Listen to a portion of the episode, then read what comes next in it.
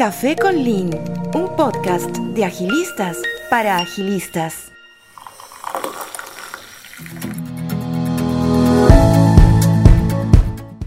Hola y bienvenidos a Café con Lean, un podcast de agilistas para agilistas en donde episodio a episodio contamos con invitados líderes serviciales de la comunidad en agilidad y conversamos libremente tomándonos un café. Soy Silvia Alcará, anfitriona invitada de este espacio y en este episodio tenemos como invitado especial a Frank Pagan desde Puerto Rico. Frank trabaja para una empresa multinacional en Norteamérica especialista en consultoría, tecnología y transformaciones ágiles. Frank actualmente es consultor y ejerce como entrenador y facilitador del producto desarrollado por su proyecto. Además de su trabajo diario en la compañía, dentro de la misma, Frank representa a su sector de Puerto Rico y a la región sur en los grupos de diversidad, equidad e inclusión. Ya que estamos en el mes de la herencia hispana, queremos conversar sobre la importancia de la diversidad y cómo podemos usar principios de la agilidad para lograrlo. Frank, gracias por ser parte de este episodio en nuestro podcast y bienvenido. Estamos realmente felices de contar con tu presencia. Frank, ¿cómo te encuentras en el día de hoy? Hola Silvia, me encuentro muy bien. ¿Y tú cómo estás? Muy bien, gracias. Qué bueno, qué bueno. Gracias por, por, la oportunidad y por darme este privilegio de compartir contigo y de compartir con los oyentes de Café con Link nosotros muy agradecidos que estés con nosotros. Frank, cuéntanos, ¿cómo iniciaste tu camino en, en agilidad? Pues mira, Silvia, yo empecé a conocer de Agile al momento de iniciar mi carrera actual como consultor de adiestramiento en una empresa de tecnología. Y aunque lo teórico de, eh, de Agile era totalmente nuevo para mí, la aplicación práctica de Agile no me fue difícil de adoptar y adaptar por mi trabajo, por la naturaleza de mi trabajo, que es ser facilitador de adiestramiento y desarrollador de material de adiestramiento. Nuestro equipo de adiestramiento adaptó esos principios aplicables ágiles a nuestra realidad laboral y hoy día nuestra operación se distingue por ser versátil, resiliente y siempre es buscar la eh, mejorar esa entrega que nosotros le hacemos al cliente y a los usuarios de nuestro sistema. Qué interesante y qué, qué bueno que viste que la agilidad no solamente es para esto de desarrollo de productos, pero tú lo estás haciendo para desarrollo de material de adiestramiento. Eh, cuéntame un poco de ti y las experiencias que has vivido que te han llevado a ser un, facilitador. Claro que sí, Silvia. Pues mira, aunque yo me considero un poco tímido en lo personal, en lo profesional yo yo soy bien arrojado y, nunca le he tenido miedo a hablar en público. Y entonces así fue como hace muchos años yo conseguí un empleo en un museo que era de historia y cultura, porque eran dos temas que a mí siempre me llamaron la atención y me atreví a solicitar ese empleo. En este empleo humilde fue que yo descubrí que yo tenía unas habilidades para comunicarme con distintos tipos de público, porque un día me llegaba un grupo de niños estudiantes, seguido por personas mayores y después al final me llegaba un letrado, un profesor que sabía mucho más que yo del mismo tema que se supone que yo presentara.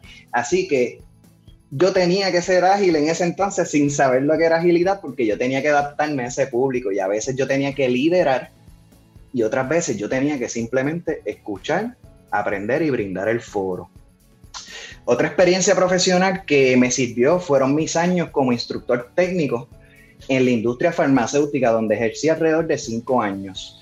Eh, aquí yo aprendí sobre cómo trabajar Lean, lo que es mejora continua a los procesos y la importancia de las métricas. Pero por esto de trabajar directamente con la gente, observé la importancia de ese ser humano que realiza la labor que redunda en nuestro producto. Como facilitador, yo tuve que conocer acerca de todos los procesos de manufactura, de empaque, de almacenamiento, aspectos de calidad y aspectos de seguridad. En la farmacéutica que yo trabajé, eh, habían algunos 1.300 a 1.500 empleados con los que yo tuve que interactuar. Te diría que con más de la mitad de ellos en algún momento u otro. Y eso me ayudó también a desarrollar estas destrezas de facilitador que, que desempeño y con, en las que sigo intentando crecer. Ahora como consultor especialista en adiestramiento en otra industria, que es la de la tecnología, sigo evolucionando y en este caso es gracias a mi empresa y a un excelente equipo de trabajo que me rodea y que vive esa cultura ágil. Y entonces eso nos hace la vida un poco menos complicada al momento de ejecutar y traer adelante nuestros productos. Qué, qué interesante, Frank, y, y, qué bonito cuando hablas de todas las personas que tú tenías que ayudar, a veces un poquito más letradas que tú, como dices, y cómo te tuviste que adaptar. Este, me interesa saber, ¿verdad? A base de esa experiencia y con lo que estás conociendo de agilidad, ¿cómo lo incorporas en tu adiestramiento? Ah, claro que sí. Pues mira, yo antes de eh, de descubrir a Agile, pues ya yo sabía algunas cosas de Agile y las estaba viviendo, pero yo ni siquiera sabía lo que era Agile. Y cuando entré a la industria tecnológica fue que hice esa conexión a, mira, estas, estas destrezas que yo aplico caen dentro de lo que es la agilidad. Eh, como facilitador siempre me ha sido esencial y bien necesario adaptarme al tipo de público que yo atiendo. Otra manera en la que yo debo aplicar la agilidad, y te voy a dar varios ejemplos. Por ejemplo, si yo no fuese flexible, que es otra cualidad de ser ágil, yo no podría hacer ajustes para atender la necesidad de mi público al momento. A veces yo llego a una sesión de adiestramiento y me encuentro que tengo personas angloparlantes que yo no sabía que iban a estar en ese adiestramiento.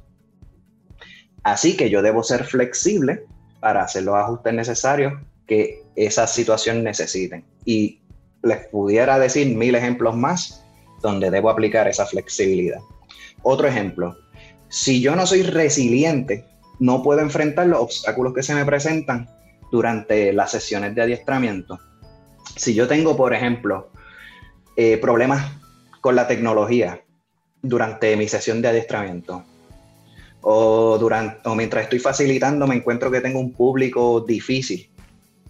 Yo debo ser resiliente y adaptarme a la situación, hacer los ajustes necesarios para lograr mi objetivo, que es brindar un adiestramiento efectivo. Otra manera de aplicar la agilidad es estar abierto a los cambios. Y si nosotros como grupo de adiestramiento no estuviésemos abiertos a los cambios, nuestra oferta actual de adiestramiento no iba a lograr el objetivo de educar efectivo y correctamente a esos usuarios de nuestro producto, porque nosotros tenemos que escuchar constantemente las necesidades de esas personas a las que estamos sirviendo. Así que para ser un buen facilitador, yo entiendo que hay que tener esa mentalidad de, agilidad, tiene que ir una cosa con la otra. Debemos estar conscientes de este hecho. Y aunque no lo estemos conscientes, como fue mi caso, yo estaba operando ágil sin saberlo y ahora que lo sé, lo aplico mejor. Así que necesitamos ser flexibles, ser resilientes y empáticos y me van a escuchar diciendo empatía más de una vez, porque es bien importante para poder llevar el mensaje de manera efectiva. Desarrollar estas destrezas y cualidades ha sido una bendición para mí que me permite trabajar con tantos tipos de personas. Qué, bonito y eso de la empatía es bien importante, ¿verdad? Cuando estamos trabajando con público, se ve, ya, ya estoy viendo por qué estás en esos grupos de diversidad e inclusión específicamente. Eh, nosotros como facilitadores ágiles, es bien importante que siempre estemos preparados, ¿verdad?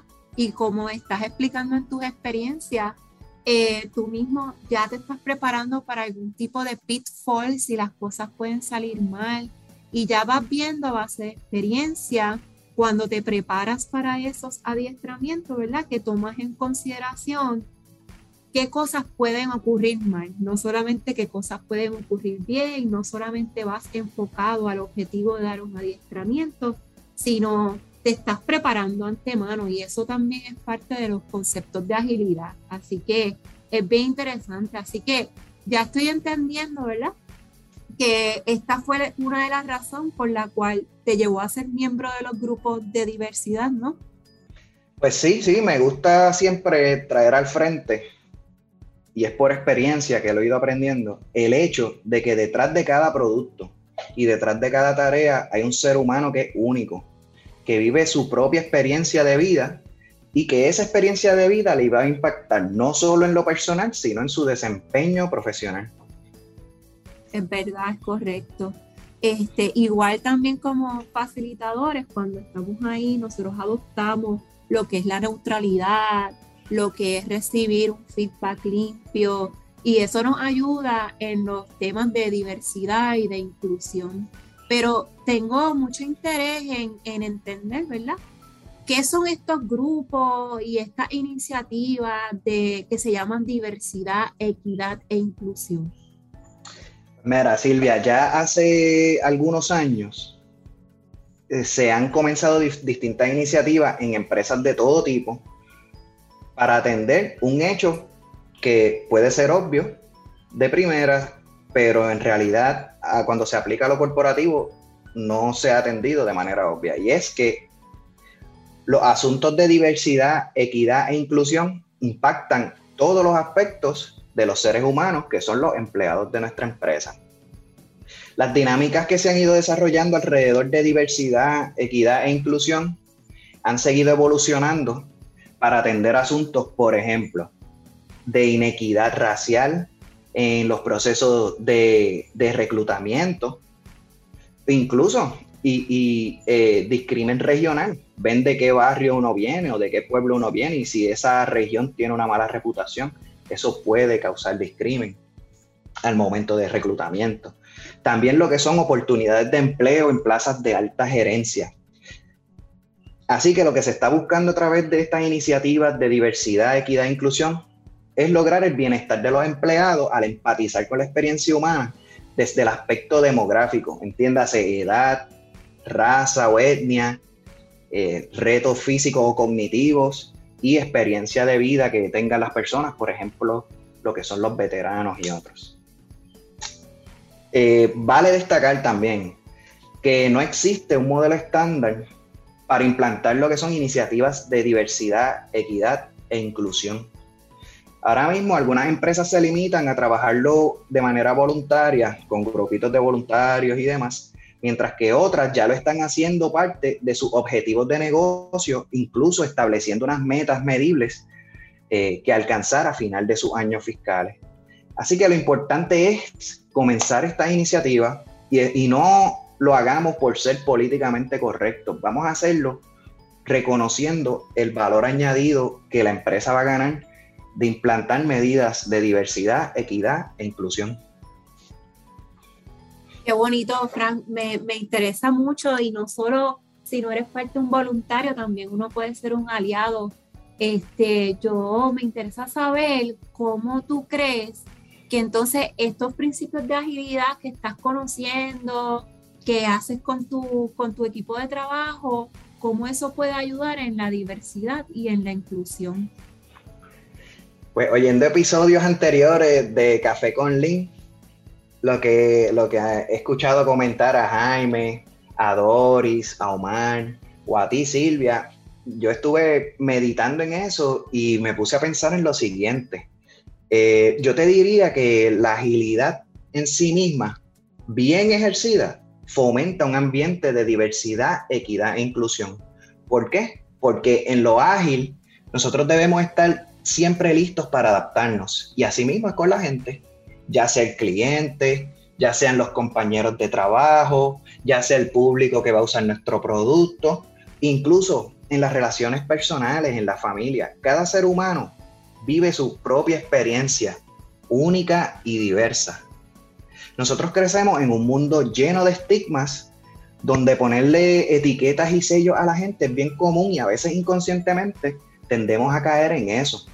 Así que es bien importante hacer ese ejercicio consciente, autoevaluarnos. Lo mismo que debemos hacer en la práctica ágil, ese ejercicio de autoevaluación nos va a ayudar a asegurar que estamos escuchando, que estamos removiendo prejuicios de nuestra mente y que estamos intentando comprender la experiencia humana de cada individuo con el que interactuamos.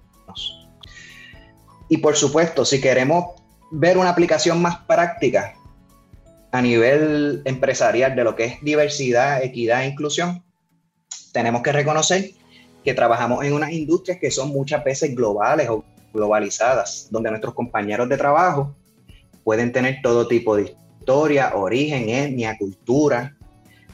En el caso de los latinos e hispanos, por ejemplo, nosotros estamos apenas adentrándonos de lleno en estas industrias ágiles y a veces podemos enfrentar retos de idioma o retos de cultura.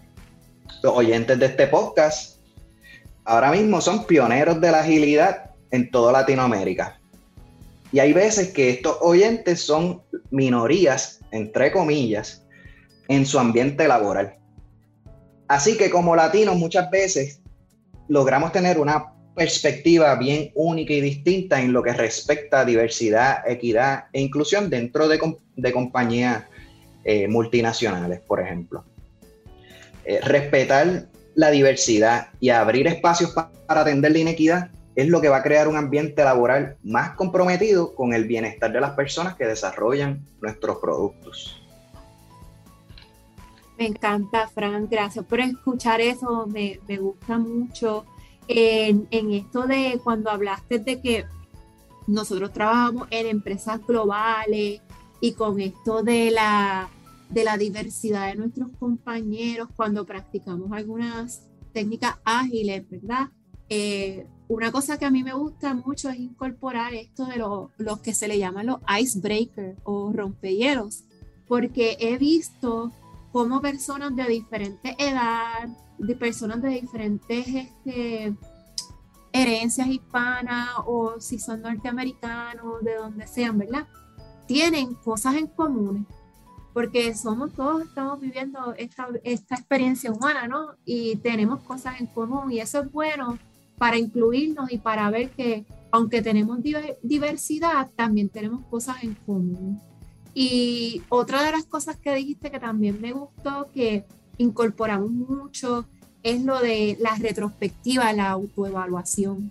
Y no solo nos autoevaluamos para ser mejores empleados o ser mejores compañeros o ser mejores personas, pero también mejorar nuestro entorno laboral y nuestras prácticas diarias. Y eso va mucho, eso, eso definitivamente es inclusión, es diversidad, es escuchar a todo el mundo y es darle una voz a todo. Así que qué bonito, me gusta mucho como tú te estás expresando.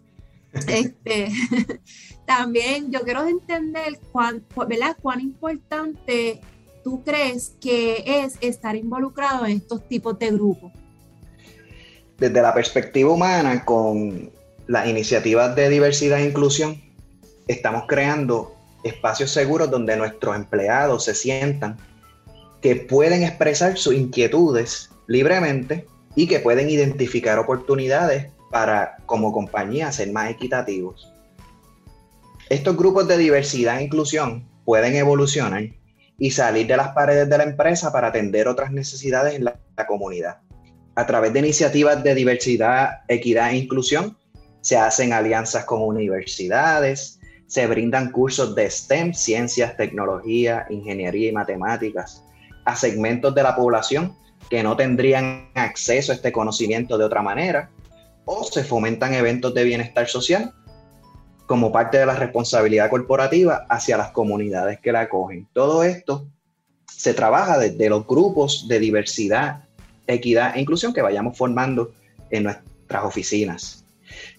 Y si usted es una persona más pragmática y necesita visualizar un valor añadido cuantitativo, usted le gusta medir dónde está el beneficio en números, pues yo le invito a meditar sobre la característica global de las industrias en las que trabajamos. A pensar también en la motivación de esos empleados de toda parte del mundo que nos están prestando su talento y en los aumentos de productividad que ya se han probado cuando tenemos empleados que se sienten apreciados, reconocidos y escuchados. Así que la diversidad, equidad e inclusión va a ayudar a viabilizar una operación ágil al brindar las herramientas a nuestro personal para entenderse entre sí mucho más allá del idioma. Cuando comprendemos lo abstracto de la experiencia humana, más allá de que si yo hablo español y tú hablas español, pues ya nos entendimos entonces vamos a poder tener una visión más amplia y una versatilidad mayor al momento de trabajar con otras personas.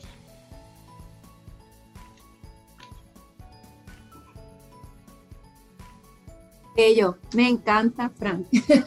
Estoy eh, bien contenta como te expresa y esto de la diversidad, yo, yo he visto algunos artículos, ¿verdad?, que hacen unas empresas de auditoría cuando hablas esto de cuantificar eh, donde te habla, por ejemplo, yo he participado en grupos de mujeres, ¿no? esto es de diversidad, inclusión, equidad. Yo he participado en unos de mujeres, pero sí podemos ver que dentro, nada más siendo mujer, también está todos esos grupos de diversidad. Y, y esos estudios nos dicen dónde, dónde están la mayoría de, de las mujeres trabajando, qué posiciones tienen, cómo ha sido incluso el impacto ¿verdad? Que, que ha causado esto que estamos viviendo ¿verdad? actualmente con la pandemia. Así que entiendo que es una cosa bien importante, que son grupos bien importantes, más que somos aquí en la herencia hispana este mes, en estar fomentando un poquito más que nos incluyamos, porque incluso como hispanos tenemos mucha diversidad que a mí me encanta y la celebramos. Eh, con eso te pregunto, eh, ¿qué consejos le daría a nuestros oyentes que están interesados en fomentar prácticas o iniciativas de diversidad, equidad e inclusión en sus organizaciones o su día a día en el trabajo? Bueno, le voy a dar varios consejos. Mi primer consejo es que empiecen ya que vayan informándose sobre el tema, que vean la amplitud del mismo. Hay bastante literatura que se está desarrollando alrededor de este tema, que ya está disponible y sigue saliendo nueva, porque esto es no es el futuro, esto es el presente y es algo que las empresas se están moviendo activamente a hacer. El mes de la hispanidad, por ejemplo, es una excelente plataforma para lanzar este tipo de iniciativas, para empezar procesos de reclutamiento, para formar un equipo. Y nos sirve de plataforma. Eh, la persona que vaya a liderar estas iniciativas debe distinguirse por ser una persona dinámica, responsable, ágil y especialmente empática. Esta persona que se vaya a encargar de las iniciativas de diversidad, equidad e inclusión debe crear un plan de acción que esté adaptado a las necesidades específicas que tenga la empresa. Aquí yo recomiendo que no sea ambicioso desde el principio, que mejor se concentre en un aspecto específico, sea conciso y sea efectivo en su estrategia. Cuando las personas vean los resultados de lo que usted está logrando, yo le garantizo que el crecimiento va a venir de manera orgánica a la que sus compañeros y compañeras entiendan el valor añadido que está produciendo esta iniciativa de diversidad, equidad e inclusión a la experiencia laboral eh, completa. Para poder crear este plan de acción, provea foros enfocados en conocer el sentir de las personas sobre aspectos de diversidad, equidad e inclusión en la organización. Algunos ejemplos de foros que usted puede crear son eh, reuniones de discusión abierta, donde se le diga, mire, aquí, ustedes, aquí usted se puede expresar libremente y vamos a respetar su expresión. Puede hacer encuestas también o buzones de comentarios y con esta información usted va a poder delinear las estrategias para crear eventos que sean pertinentes y que tengan un impacto positivo y, e inmediato en, en la empresa. Cree un equipo diverso que le ayude a llevar a cabo la visión de lo que debe ser diversidad, equidad e inclusión en su organización. No se eche el trabajo encima usted solo, crea un equipo que comparta sus cualidades eh, de dinamismo, de agilidad, de responsabilidad y de empatía. Y de esta manera se le va a hacer más efectivo desarrollar las estrategias de diversidad, equidad e inclusión y por último, les quiero recomendar que se diviertan en el proceso. Cuando nosotros reconocemos lo que estamos creando, vamos a ver el valor añadido que trae celebrar la diversidad, buscar la equidad y lograr la inclusión de cada ser humano que coexiste con usted. Estos son los consejos que, que yo tengo para ustedes si están empezando o si quieren empezar o si están considerando moverse en esta dirección de fomentar iniciativas de diversidad, equidad e inclusión. Excelente, Fran. Escuché unas palabritas ahí clave. Formar un equipo, plan de acción, tener un líder o un facilitador, empezar con, con, un objetivo. Todo eso, todo eso para mí es formar un equipo ágil, ¿no? Así que creo que estamos, estamos en la misma página, así que me encanta, excelente, Fran. Pues mil gracias por hablarnos de este tema, ¿verdad? Por traer los que son estos grupos, por saber que esto sí tiene que ver con agilidad, que lo podemos unir. Y nosotros como agilistas siempre es importante estar en neutralidad y eso es un aspecto que ayuda a fomentar la diversidad e inclusión. Gracias, Fran, por estar con nosotros. Y gracias, a todos los, los que escuchan este podcast por escucharnos. Nos vemos en otro episodio de Agilistas de Café Colín. Muchas gracias a todos y que tengan un bonito día, tarde o noche, depende de cuando nos esté escuchando. Gracias, Frank. Gracias. Café con